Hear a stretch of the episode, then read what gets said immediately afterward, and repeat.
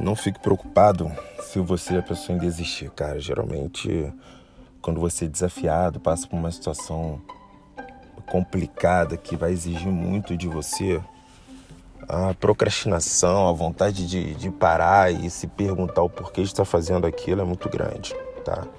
Isso não te torna fraco, tá? Isso não te torna, pô, a pessoa que, que não tem potencial para alcançar o teu sonho, não. É um instinto, a parte natural da reação humana disso acontecer. Não fique assustado. Agora, o diferencial é como você vai tratar isso, como você vai lidar com isso. Não existe uma fórmula mágica, não existe um remedinho, um comprimido, uma bebida, um alimento que vai fazer com que esse sentimento que você tem, que é a intensidade de acordo muito com a personalidade, com a vida da pessoa, vai fazer com que esse sentimento diminua.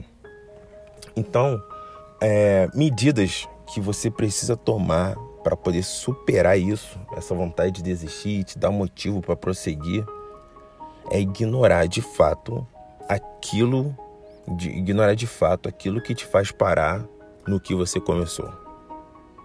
Como assim? É você ignorar essa procrastinação, a vontade de desistir. Se você começou é porque você teve uma razão para começar. Se você está prosseguindo, é porque você teve uma razão para prosseguir.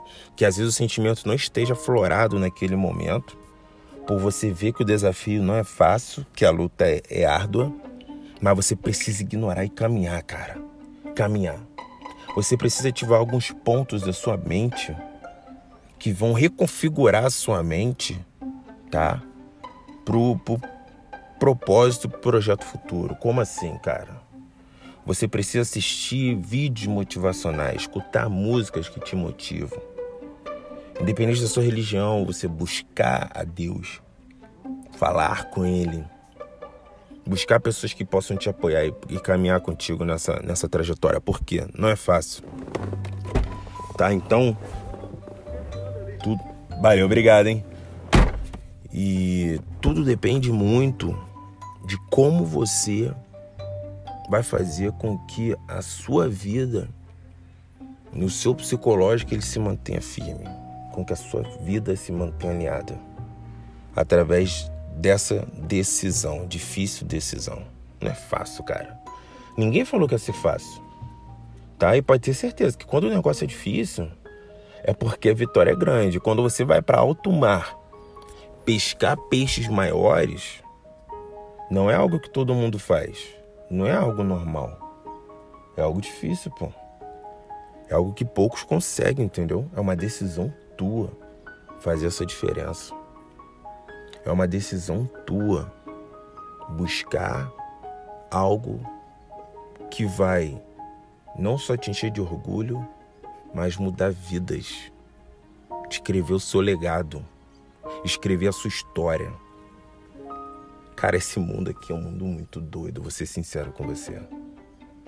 Nossa, eu começo a pensar, cara. E o dia que se passou, ele não volta nunca mais. O dia que existe, hoje ele é um dia que, cara, não tem como ele prosseguir. Depende muito ainda. Tá bom, meu amigo.